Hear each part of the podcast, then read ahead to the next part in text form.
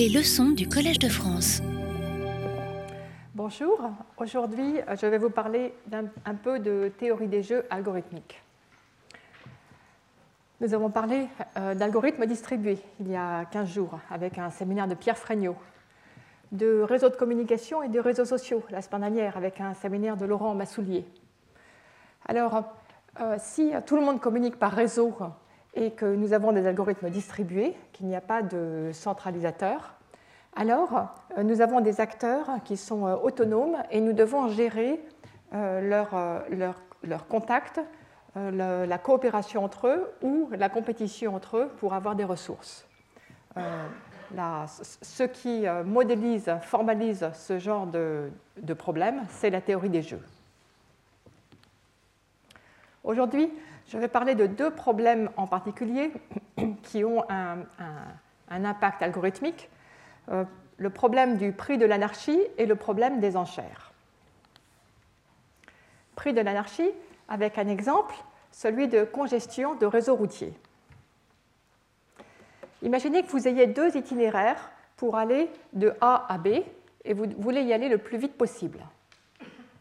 Lequel des deux itinéraires choisir? Peut-être que vous êtes à un parc d'attractions, vous, avez le choix entre faire la queue pour aller sur la grande roue ou alors faire la queue pour aller sur euh, des montagnes russes. Et ce qu'on peut observer, c'est que combien de temps est-ce que ça prend? Eh bien, Plus il y a de monde dans la queue, plus on attend.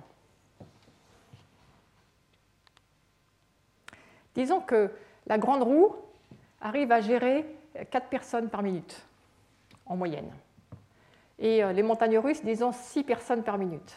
J'ai essayé de deviner, je n'ai pas trouvé d'informations sur Internet là-dessus. Donc ce sont des nombres euh, inventés. Alors, maintenant, est-ce qu'il vaut mieux passer par le haut ou par le bas? Eh bien, ça dépend, ça dépend de combien de personnes font la queue. Si en haut, vous avez une queue de 40 personnes, donc une personne toutes les 15 secondes, ça veut dire 10 minutes d'attente avant de passer. Si vous passez par le bas et qu'il y ait 30 personnes, 6 personnes par minute, une personne toutes les 10 secondes, ça fait 5 minutes d'attente. Donc le nouvel arrivant se dit, si je vais en haut, il faut que j'attende 10 minutes, si je vais en bas, il faut que j'attende 5 minutes, je vais aller en bas. Et donc ce qui se passe, c'est que chaque nouvel arrivant va systématiquement se diriger vers la queue la plus courte parmi les deux queues. Et donc, celle-ci va s'allonger. Et ce qui va se passer de façon naturelle, c'est que chaque arrivant choisit le chemin qui lui permet de faire le trajet le plus court, les deux queues vont naturellement s'équilibrer. Et ce qui va se passer dans le cas de cet exemple, c'est que 40% des arrivants vont choisir d'aller en haut. Donc si vous avez euh, euh, euh, x personnes, ça va faire que de 4x personnes, x minutes d'attente, 40% de x. Et en bas, 60% de x euh, fois 6 personnes par minute, ça vous fait également x minutes d'attente. Le même temps d'attente en haut et en bas, si vous allez, si 40% des arrivants vont en haut et 60% des arrivants vont en bas. Donc c'est ce qui se passe de façon naturelle si chacun fait le choix qui est le plus rapide pour lui.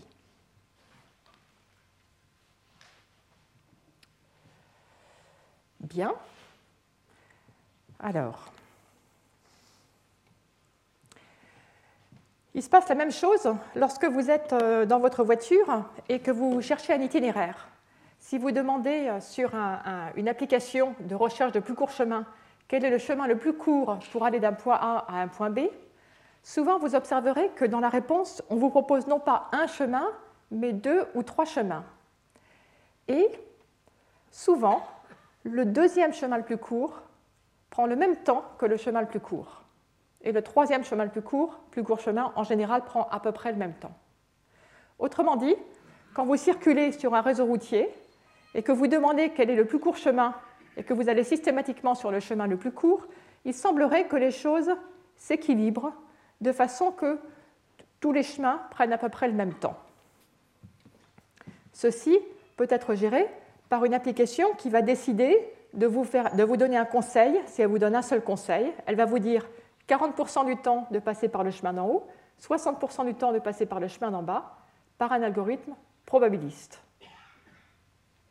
ce qui permet de donner un conseil, parce que sinon, si à un moment il y avait un tout petit peu plus de monde en haut qu'en bas, l'application se mettrait à rediriger tout le monde vers le bas, et ça créerait de la congestion en bas de façon euh, alors que ce n'est pas nécessaire, jusqu'à ce qu'il y ait un retour de balancier.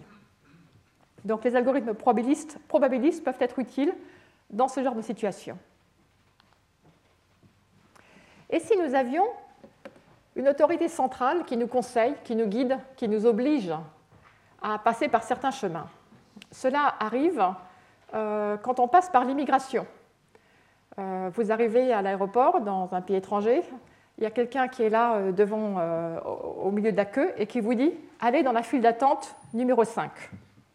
Donc vous suivez et vous, avez, vous suivez l'avis de cette autorité centrale. Quel est le but de cette autorité centrale? Son but, c'est de minimiser le temps d'attente, c'est de vider le hall des gens qui s'y trouvent, de les expédier le plus rapidement possible et donc de minimiser le temps total d'attente des gens. Autrement dit, que vous, individuellement, vous attendiez plus ou moins, ça leur est égal. Ce qu'ils veulent, c'est que le temps total soit minimisé. Calculons ce que devrait être un algorithme pour minimiser le temps total d'attente des participants euh, dans le cas de ce parc d'attractions. Imaginez que vous ayez une centaine d'arrivants. Une autorité centrale va en envoyer X en haut et 100 moins X en bas. Que va-t-il se passer?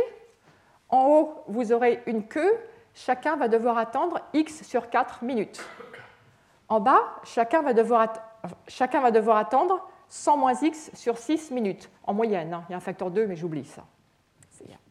Donc, le temps d'attente total, ce sera pour les x d'en haut, x fois x sur 4. Pour les 100 moins x d'en bas, 100 moins x fois 100 moins x sur 6. Et ce qu'il faut faire, l'autorité centrale doit choisir la valeur de x pour minimiser ce temps total d'attente. On dérive, on résout, et on trouve x égale 40. Sur les 100 participants, il y en a 40 qui doivent aller en haut, 60 qui doivent aller en bas. Cela permet de minimiser le temps d'attente total. Quelle est la morale de cette histoire? C'est qu'il est inutile d'avoir une autorité centrale pour ce genre de problème. Il suffit que chacun aille dans la file d'attente la plus courte, celle qui est la meilleure pour lui personnellement, et le temps d'attente total sera minimisé. Voilà ce qu'on vient d'observer. Alors allons un petit peu plus loin. Donc en général, vous n'êtes pas dans un parc d'attractions, vous êtes dans un réseau. Vous êtes dans un réseau routier. Qu'est-ce que vous voulez faire? Vous voulez aller sur le plus court chemin du point A au point B. Comment allez-vous faire pour calculer ce plus court chemin? Il y a un algorithme très classique que je rappelle en deux transparents, algorithme de Dijkstra. Si on veut calculer la longueur du plus court chemin de S à T, on va calculer la longueur de certains chemins et on va faire des mises à jour. Comment faire une mise à jour? La brique de base de notre algorithme, c'est d'utiliser un arc de U à V pour mettre à jour la longueur du plus court chemin pour aller au sommet V. Imaginez, vous avez un sommet ici. Vous avez déjà calculé un chemin pour aller de S à V qui a longueur totale 100. Un autre sommet U, vous avez déjà calculé un chemin de S à U, et puis il y a l'arc UV qui a longueur 12. Peut-on l'exploiter? Ben, Bien sûr que oui. Si la longueur de ce chemin, 78, plus l'arc UV, 12, est plus petite que 100, alors vous avez trouvé un plus court chemin. Et vous pouvez vous en servir pour mettre à jour la distance, le plus court chemin de S à V. Donc ça, c'est la brique de base très facile à faire. Il suffit de connaître, d'avoir la, longueur des chemins que nous avons calculés jusqu'à présent. Comment utiliser cette brique de base pour construire l'algorithme? Il suffit de calculer d de v pour tous les sommets de proche en proche à partir de s. d de s égale 0, on va aux sommets les plus proches, et puis petit à petit, à partir de, si on a déjà calculé les plus courts chemins jusqu'à un certain ensemble de sommets, on étend à minima en utilisant la, l'arête qui rallonge le moins possible pour essayer euh, de, calculer toutes les distances. Une fois qu'on a fini, on obtient la distance de S à T. Alors en fait, ce que vous voyez, c'est que cet algorithme, il a calculé plus que ce dont on avait besoin. il n'a pas juste calculé la distance du sommet S au sommet T, il a calculé la distance du sommet S à tous les autres sommets du graphe. Alors pourquoi ça? D'abord, il y a une raison, c'est que ce n'est pas vous qui le calculez, le temps, des, cartes routières où on faisait des petits calculs, c'est terminé. C'est une application qui l'a calculé pour vous. Donc il faut qu'elle soit prête pour toutes les demandes, donc autant qu'elle réponde à toutes les demandes en même temps. Et puis, il y a aussi le fait qu'en fait, c'est cela le, le plus efficace. Pour calculer la distance au sommet T, le plus efficace, c'est de calculer la distance à tout le monde. En fait, c'est la bonne manière de faire pour calculer la distance de SAT. Alors on peut euh, avoir des raccourcis et de l'approximation, mais euh, cette idée de, ces idées de base, de le faire de proche en proche, de combiner et d'utiliser euh, un arc pour mettre à jour les distances, elle est, c'est présente dans tous les algorithmes, toutes les versions. L'autre algorithme, l'algorithme centralisé, il est un peu plus compliqué, parce qu'il calcule non pas un chemin, mais toute une série de chemins. Il veut décider pour tous les utilisateurs comment il va les répartir pour aller de S à T, pour parcourir le, parc d'attractions, euh, de façon à minimiser la durée totale. Donc cet ensemble de chemins peut euh, avoir la figure suivante. 60% des, des arrivants vont aller en haut, parmi eux 45% vont vers le haut et 15% vers le bas. De ces 15%, il y en a 5% qui passent par ici et 10% par là, etc., pour aller de S à T. Donc comment faire pour calculer ce genre de solution qui permet d'avoir une, durée moyenne, durée totale de parcours minimale? Eh bien déjà, ce qu'on observe, c'est que si vous regardez ces nombres, si vous regardez ce sommet-là, il y a 60% qui arrivent, il faut qu'il y en ait 60% qui repartent. Autrement dit, la valeur qui est portée par l'arc entrant doit être égale aux valeurs portées par les arcs sortants. Ça, c'est vrai partout, sauf en S et en T. Ensuite, ce que vous voyez, c'est que la, la somme totale des durées, enfin la durée totale, c'est la somme des durées. Donc c'est juste une fonction linéaire. Si on suppose que la durée de traversée d'une arête, c'est une fonction affine de la congestion, c'était le cas pour la grande roue, le temps d'attente varie de façon linéaire avec le nombre de personnes dans la queue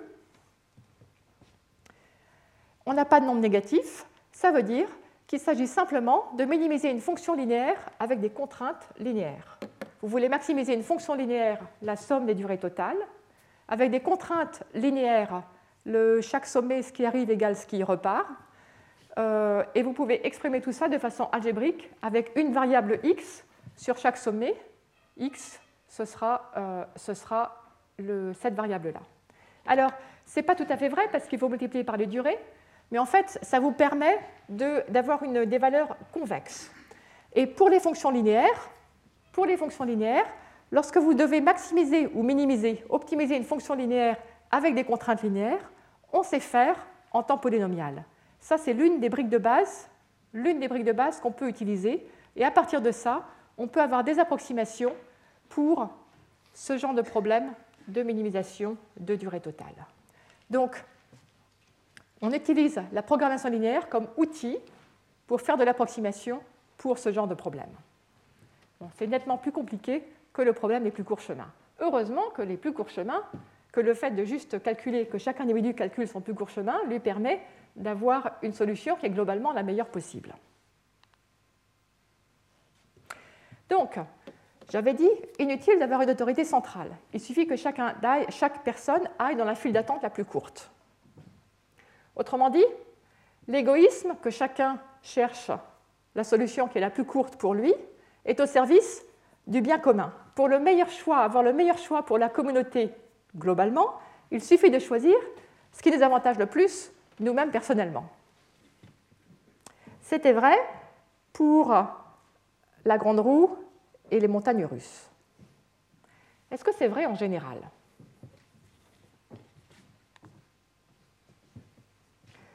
Je vais prendre un autre exemple. Cette fois-ci, c'est du, transport, ça se rapproche d'un réseau routier. Nous avons encore une fois le choix entre deux façons d'aller de A à B. Il y a une façon où, encore une fois, on a des petits modes de transport. Essentiellement, il faut faire la queue, donc la durée euh, dépend de façon linéaire du nombre de personnes qui utilisent ce moyen de transport. Puis l'autre moyen, c'est euh, quelque chose qui est fixe parce qu'il y a une grosse capacité dans ce train. Quel que soit le nombre de personnes, la durée va être égale, et disons égale à 100. Vous avez 100 personnes. Comment vont-elles faire si elles ont le choix entre prendre le train avec durée 100 ou emprunter des œufs avec une durée qui est égale au nombre de personnes qui, prennent, qui empruntent les œufs?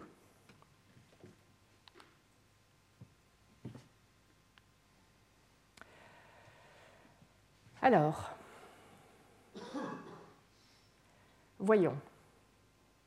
Euh,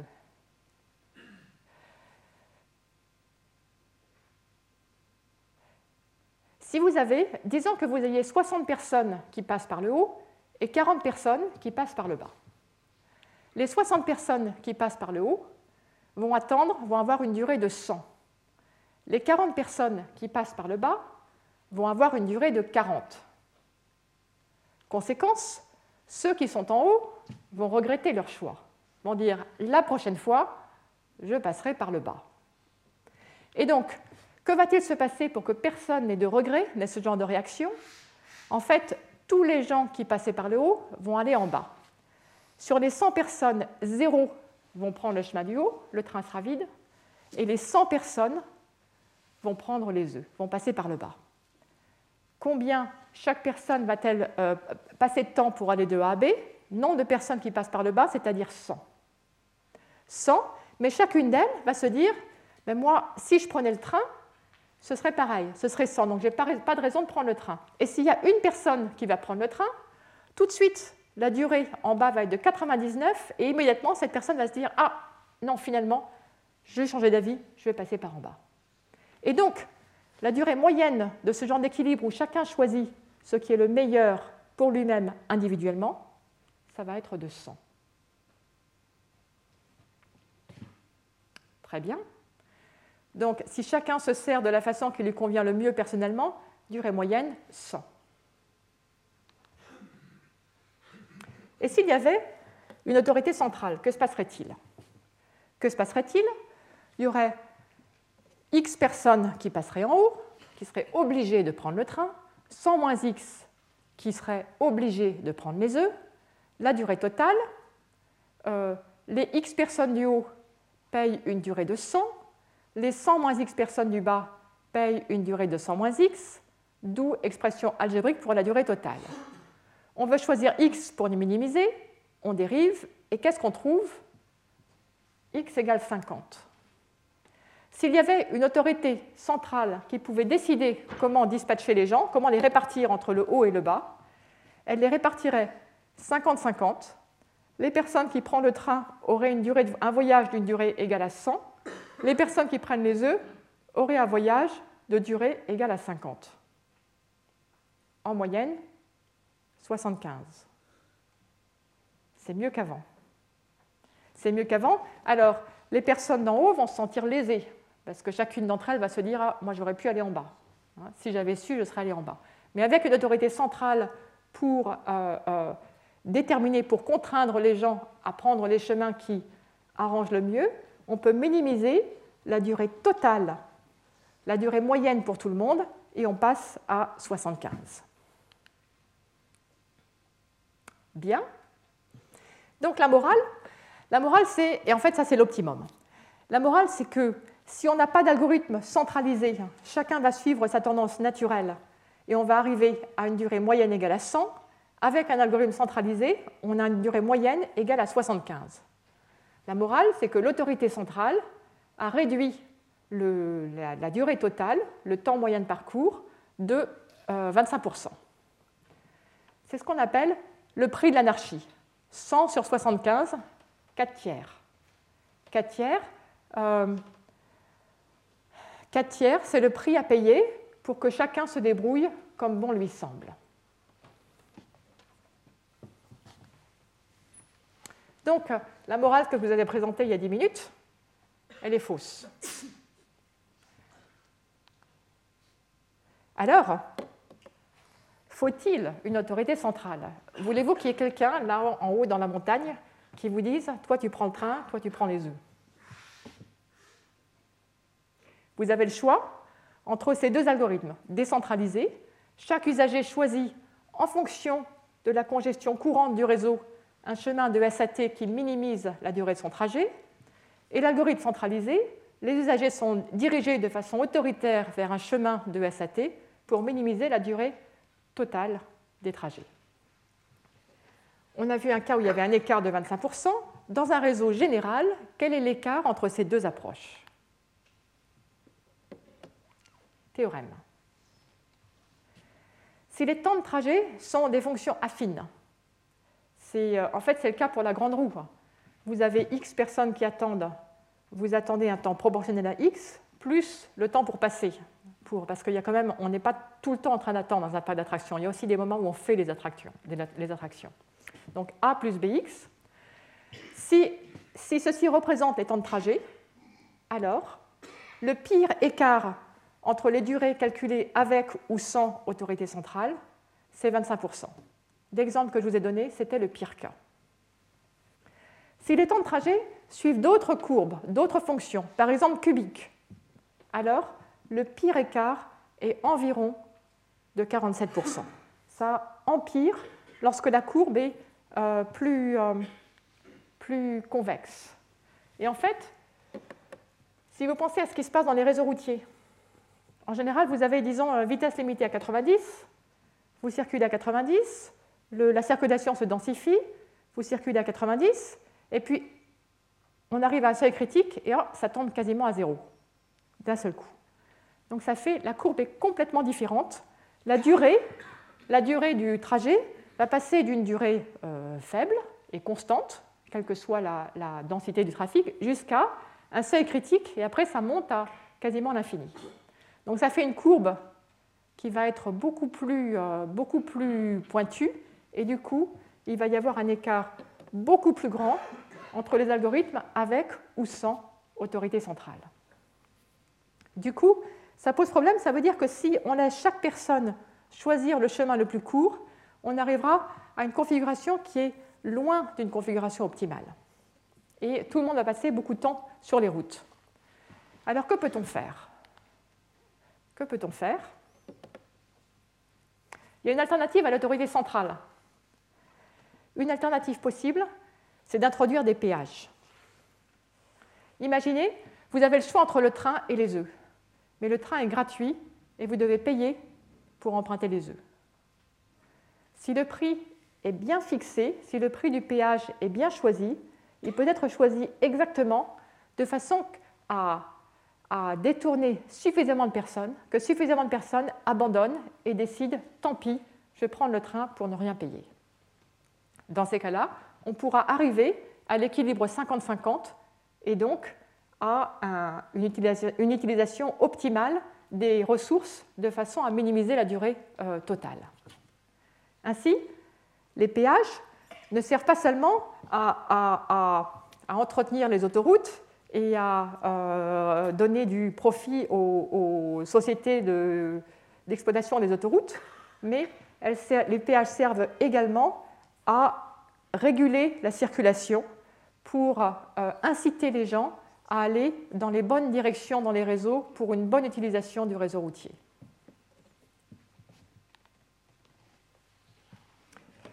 Et puis il y a une deuxième façon, une deuxième alternative, c'est euh, de faire des grands travaux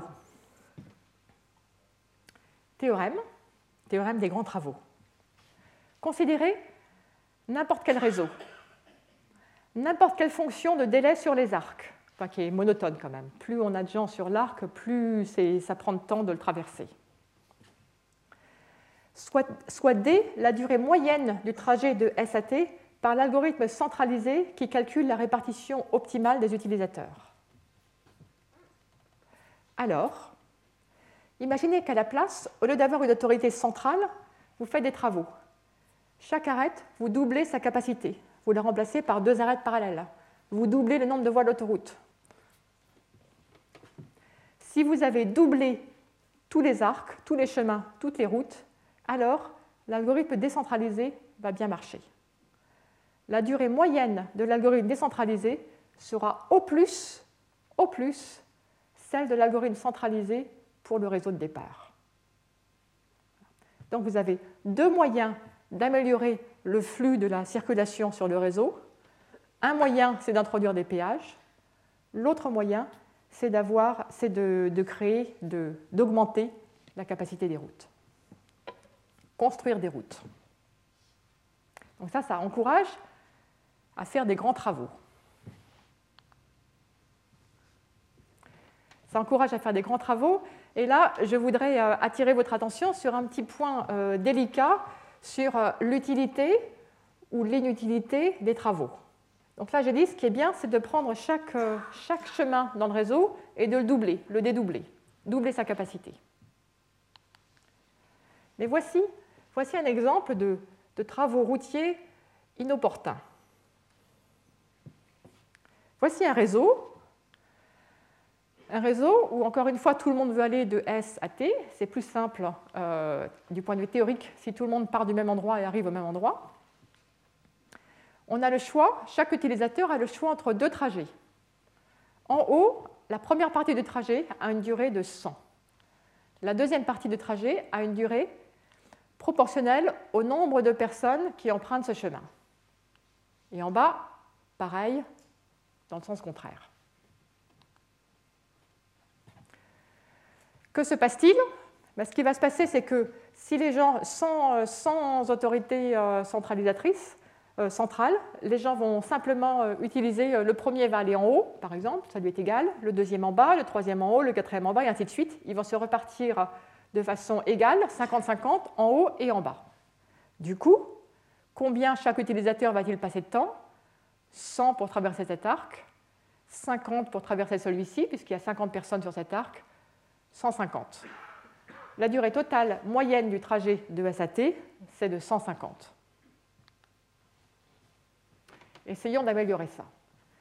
On va construire une autoroute permettant d'aller de ce sommet-ci à celui-là avec une durée de 0. Une autoroute très rapide. Et voyons ce que ça change.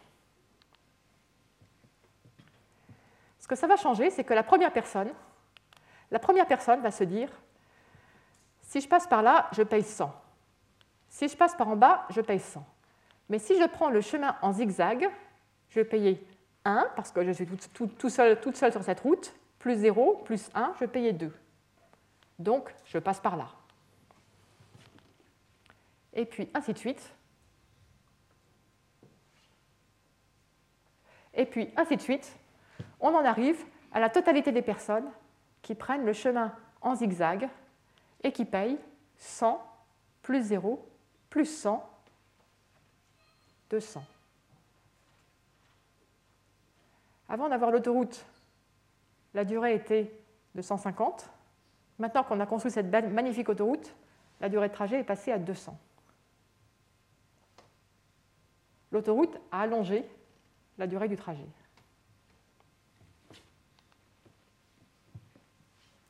Alors peut-être qu'on pourrait mieux faire par un algorithme centralisé qui essaie de faire au mieux, qui euh, oblige les gens à passer à droite ou à gauche.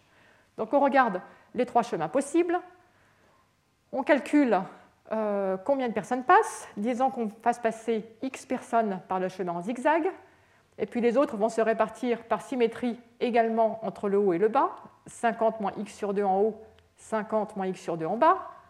On calcule la durée totale. Pour la minimiser, on dérive et on trouve x égale 0. La meilleure façon d'utiliser cette autoroute, c'est de n'y faire passer personne. La morale, c'est que les routes ajoutées au réseau doivent être bien placées pour ne pas causer de congestion supplémentaire. Alors ça, ça, arrive quelquefois, en fait, c'est arrivé il y a quelques années à, New York, à Manhattan. Il y avait la, la 42e rue, qui est une rue très passante, en plein milieu de Midtown. Et euh, il y a eu des travaux, il y a eu euh, je ne sais quel accident, elle a été bloquée. Quel été le résultat du fait que cette route soit bloquée? La circulation s'est retrouvée fluidifiée. Donc en fait, les gens ont découvert à cette occasion que la présence de cette artère euh, augmentait la congestion. Je ne crois pas quand même qu'il l'ait fermé, malgré tout. Voilà, donc ça c'était un premier exemple d'utilisation d'algorithmes centralisés ou non et de l'effet parfois négatif de la compétition entre les utilisateurs pour le réseau. Bien, évidemment, j'ai parlé de, personnes, de voitures, de routes, mais les mêmes questions se posent également pour des paquets qui transitent euh, sur le réseau, euh, réseau informatique. Dans la deuxième partie, je voudrais parler d'un autre aspect de théorie des jeux qui, je pense, va nous mener au séminaire de tout à l'heure, euh, un problème d'enchère.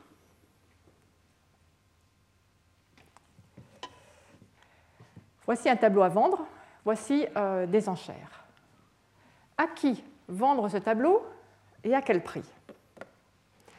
Si votre but, c'est d'essayer de, maximiser euh, le bonheur de l'humanité, ce tableau devrait euh, naturellement revenir à la personne à qui il apportera le plus de bonheur.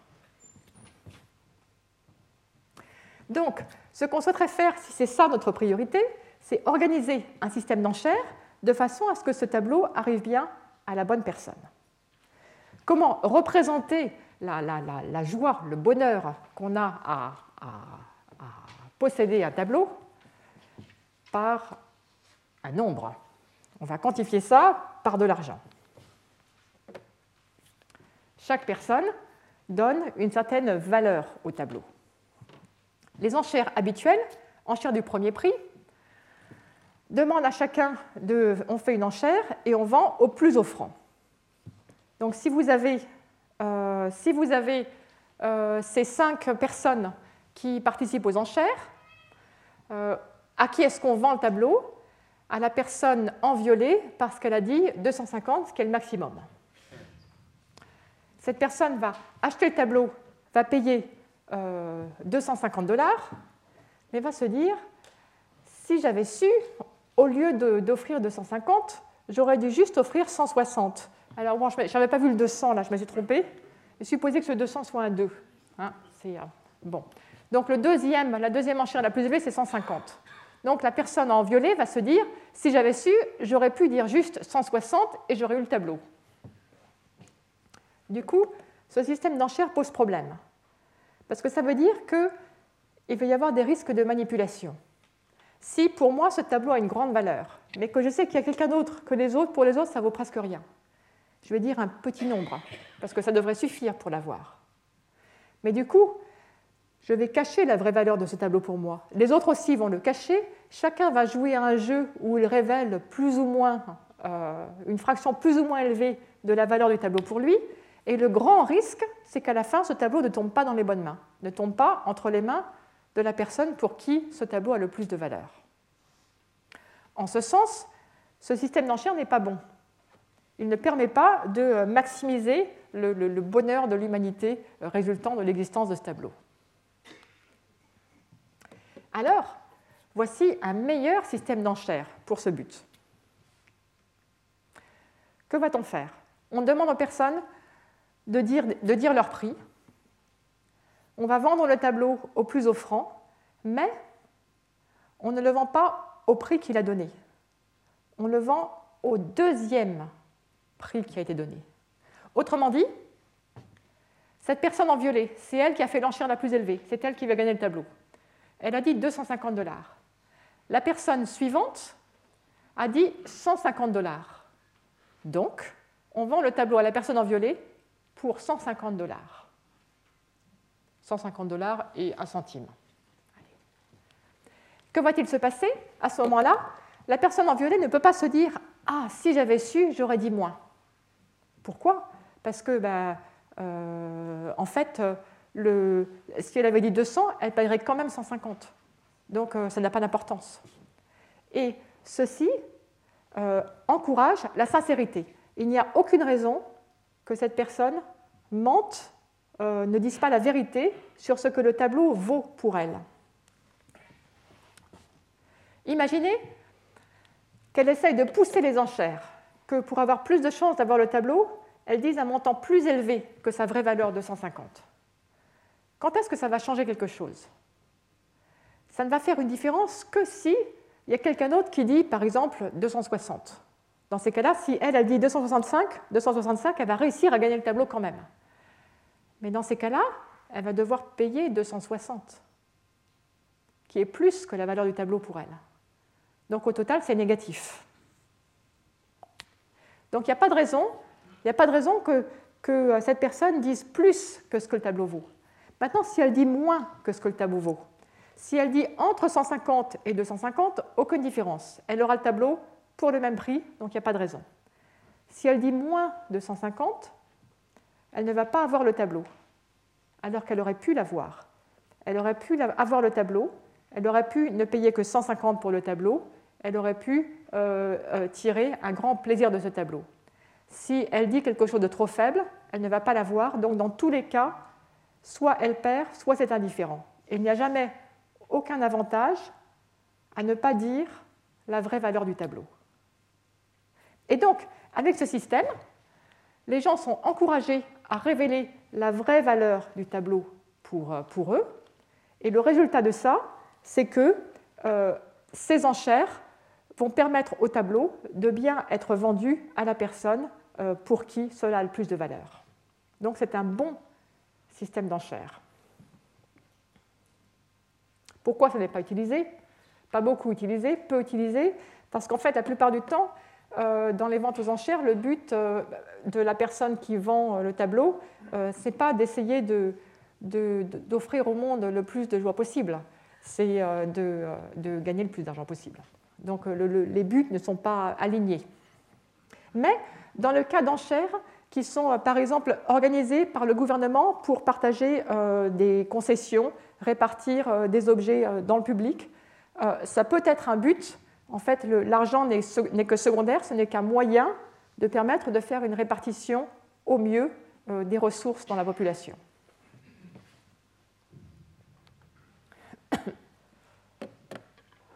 Alors ceci euh, est, un problème qui intervient, ces questions d'enchères, pour les, euh, pour les moteurs de recherche. Est-ce que vous vous êtes jamais demandé comment il se fait que ces moteurs de recherche nous donnent des informations si précieuses que nous euh, cherchons à chaque instant, euh, que nous utilisons à longueur de journée, gratuitement, sans jamais nous faire payer?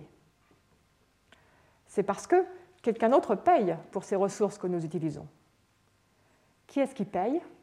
Ce sont les publicités qui sont la source essentielle de revenus des moteurs de recherche. Il y a quelques années, Google si je prends l'exemple de Google, parce que c'est celui qui est dessiné là, avait 98% de son revenu venait des publicités, en réponse au moteur de recherche. Alors pour cet exemple, j'étais obligée de copier-coller sur une, image, parce que mon, propre euh, moteur de recherche, j'ai bloqué les publicités, donc j'en vois pas moi. Donc je ne pouvais pas vous montrer l'exemple. Mais euh, voici. Donc voilà ce qui se passe. Vous, vous mettez un mot-clé, vous faites une recherche, vous avez des réponses qui s'affichent, la plupart des réponses, là, sont des réponses qu'on appelle euh, organiques. C'est-à-dire que c'est des réponses qui sont obtenues en faisant une recherche dans le graphe du web, comme j'en ai euh, parlé euh, il, y a, il, y a, quelques semaines.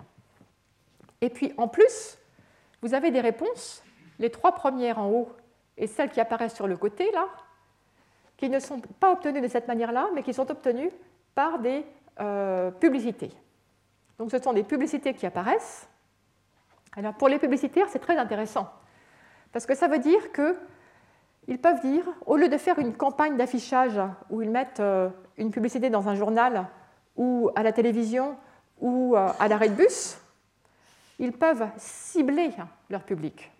Ils peuvent dire, je veux que ma publicité apparaisse, moi je suis euh, un restaurant dans le quartier latin, je veux que ma publicité apparaisse si quelqu'un entre les mots dans le moteur de recherche restaurant Paris.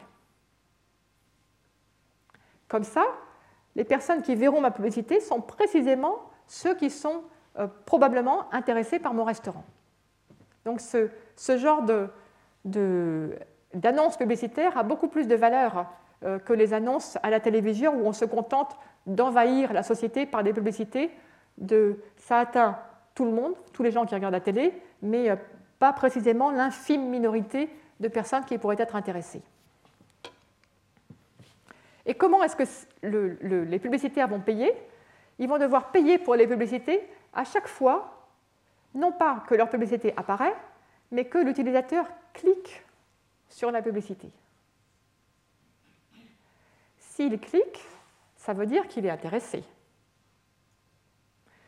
Dans ce cas, ce clic a une valeur. Ça veut dire qu'il va aller sur le site du restaurant et probablement qu'après, il va venir au restaurant. Du coup, le publicitaire est prêt à payer beaucoup pour chaque clic. Beaucoup, euh, genre 50 euh, centimes pour un restaurant. Mais pour Google, c'est ça qui fait euh, l'immense majorité de son revenu. C'est le revenu est gagné centime par centime, clic par clic. Un autre avantage, c'est que ça a changé le monde publicitaire parce que même les, tout petits commerçants, ils peuvent dire qu'ils vont avoir un budget tout petit pour la publicité, ils vont avoir quelques apparitions, quelques clics, juste pour une information très ciblée, et ça leur permet de recruter une clientèle euh, locale qui correspond exactement à leurs besoins. Donc c'est vraiment, ça a changé le monde de la publicité, d'avoir ces, ces, euh, ces annonces qui, qui s'affichent de façon euh, très ciblée. Alors, comment est-ce que ça se passe? Voici un modèle. Nous avons K position pour les publicités sur la page. Si la première position, celle en haut au milieu, c'est la meilleure. C'est la meilleure, c'est celle où il est le, plus probable, ou c'est le plus probable que l'utilisateur clique sur cette position. Donc ces K positions ont un intérêt décroissant, 1, 2, 3, K, et on va dire que C de I, c'est la probabilité que l'utilisateur clique sur la publicité qui apparaît en position I. Donc C de I, c'est la probabilité que l'utilisateur clique sur la position, sur la position I.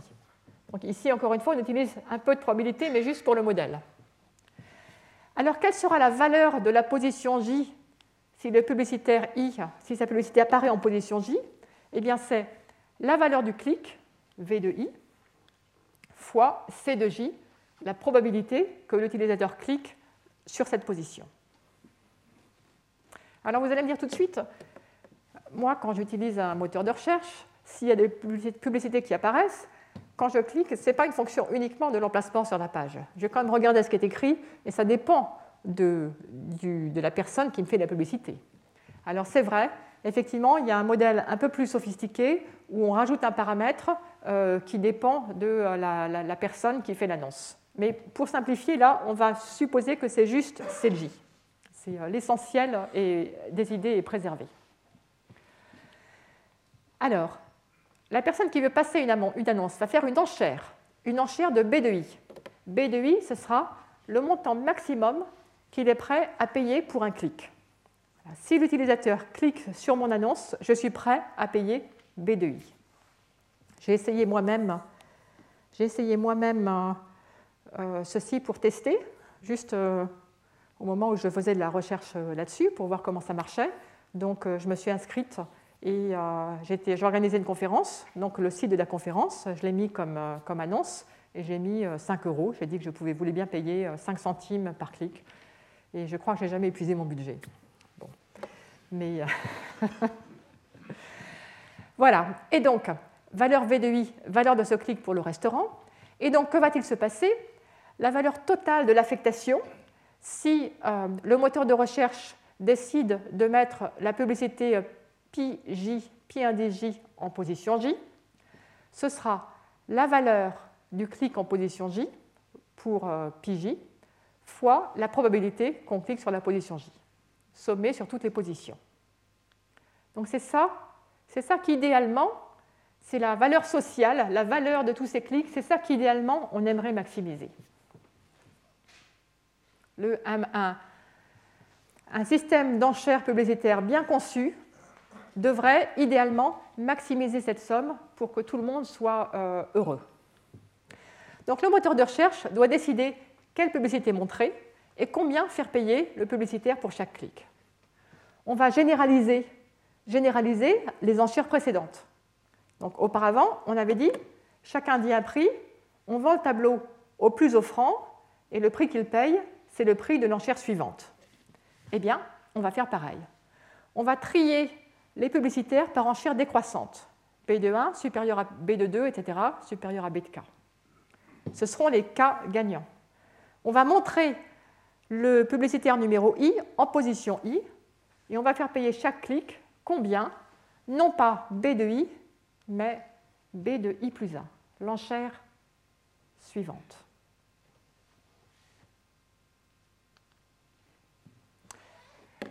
Cet algorithme encourage-t-il la sincérité? C'est grosso modo, par simplification près, c'est l'algorithme utilisé par les, les, grands moteurs de recherche.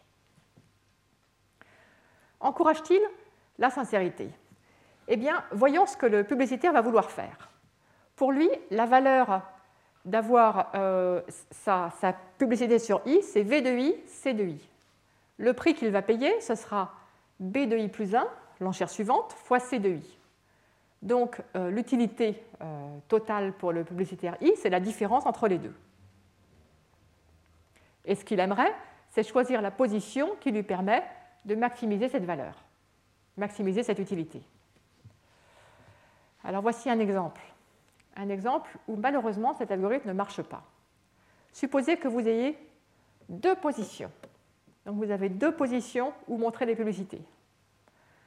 Les probabilités sont 11 et 10, disons 11%, 10%. Les probabilités que l'utilisateur clique sont 11% et 10%, donc ces deux positions sont quasiment aussi populaires l'une que l'autre. Et vous avez trois agences de publicité, trois publicitaires, l'un pour qui chaque clic a valeur 100, un autre 99 et un troisième valeur 1. Disons que les publicitaires 2 et 3 disent leur vraie valeur. 99 et 1. Qu'est-ce que le, commerçant numéro 1 devrait dire? S'il dit sa vraie valeur, il dit 100. Entre les trois nombres, 100, 99, 1, c'est 100 qui gagne. Il va gagner la meilleure position pour sa publicité. Il gagne la position 1. Il va avoir des clics à un taux de 11%. Et combien est-ce qu'il va payer pour chaque clic? Il va payer euh, l'enchère suivante, c'est-à-dire 99. Donc son utilité sera 100 moins 99 fois 11%, 11 par clic. Imaginez qu'à la place, il a été un petit peu prudent et qu'il ait dit 98 au lieu de 100. D'un seul coup, il se trouve, euh, le contrat de promu. L'autre personne est promue en position 1 et lui, il descend en position 2 il est dans la deuxième position. Il va avoir un petit peu moins de clics, 10% au lieu de 11%, mais il va payer beaucoup moins. Il va payer seulement 1, le prix de la troisième enchère. Et donc, son utilité, ce sera 100, sa valeur de chaque clic, moins 1, le prix qu'il paye pour chaque clic, fois 10, 990 par clic. Autrement dit, pour lui, c'est beaucoup plus intéressant de dire moins que la vraie valeur du clic pour lui. Donc cet algorithme, il n'encourage pas la sincérité. Et donc, dans cet algorithme, ce n'est pas toujours le meilleur qui gagne.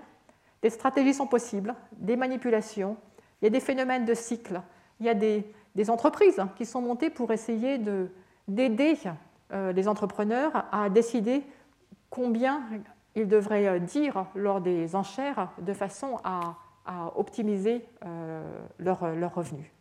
Donc, ce qu'on peut dire, c'est que sans doute que ces moteurs de recherche, encore une fois, leur but, ce n'est pas de trouver la meilleure allocation possible, mais c'est de, c'est, euh, quand même de, ils veulent quand même gagner de l'argent quelque part. Enfin, c'est une combinaison des deux, parce qu'en fait, euh, il faut aussi, comme il y a plusieurs moteurs de recherche qui sont en compétition, si, euh, si, si ça se faisait trop au détriment des publicitaires, ceux-ci iraient utiliser un autre moteur de recherche. Donc en fait, il y a, il y a un équilibre à trouver. Et euh, l'équilibre actuel, il y a toutes sortes de manipulations et de jeux qui ont lieu euh, pour, euh, pour essayer de trouver le bon prix. Alors comment faire? Y a-t-il un algorithme qui encourage la sincérité? Eh bien oui, il y en a un, c'est l'algorithme de Vickrey, Clark et Groves, VCG. Le moteur de recherche, s'il suivait cet algorithme, euh, euh, ferait de la manière suivante. Premièrement, trier les enchères par ordre décroissant.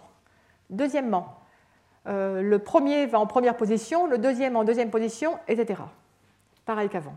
Mais après, le calcul du prix à payer se fait de façon complètement différente. Voici comment on calcule le prix à payer pour l'utilisateur numéro i. Supposons que les autres utilisateurs soient sincères. Du point de vue des autres utilisateurs, le fait que i soit présent, ça leur prend une place. Ça prend une place, par exemple, celui qui se retrouve en position i plus 1.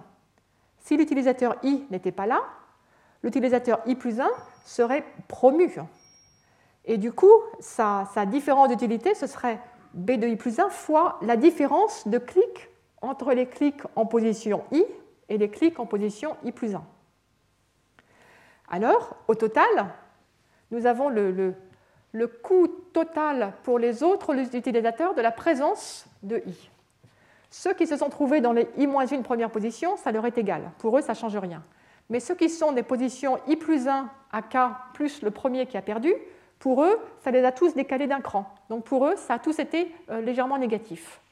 Donc ça, c'est le, le coût total de la participation de i du point de vue des autres utilisateurs. Alors le coût pour i, si lui, il paye P de i, un certain prix P de i à chaque clic, donc c'est ce prix P de i qu'on essaie de calculer, ça va être P de i fois C de i, la probabilité d'avoir un clic. Et donc, on égalise les coûts. On dit P de i, C de i, ce que i va payer, doit compenser ce que ça coûte aux autres, doit compenser cette somme que j'ai écrite ici.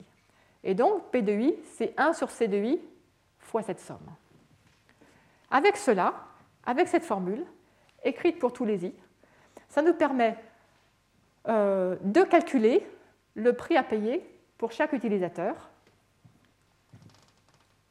Et donc, c'est ça, ça euh, l'algorithme euh, pour choisir, déterminer qui va avoir quelle position et à quel prix. Le théorème, c'est que cet algorithme, il encourage la sincérité. Avec ce choix de prix à payer par clic, il n'y a aucune raison de mentir.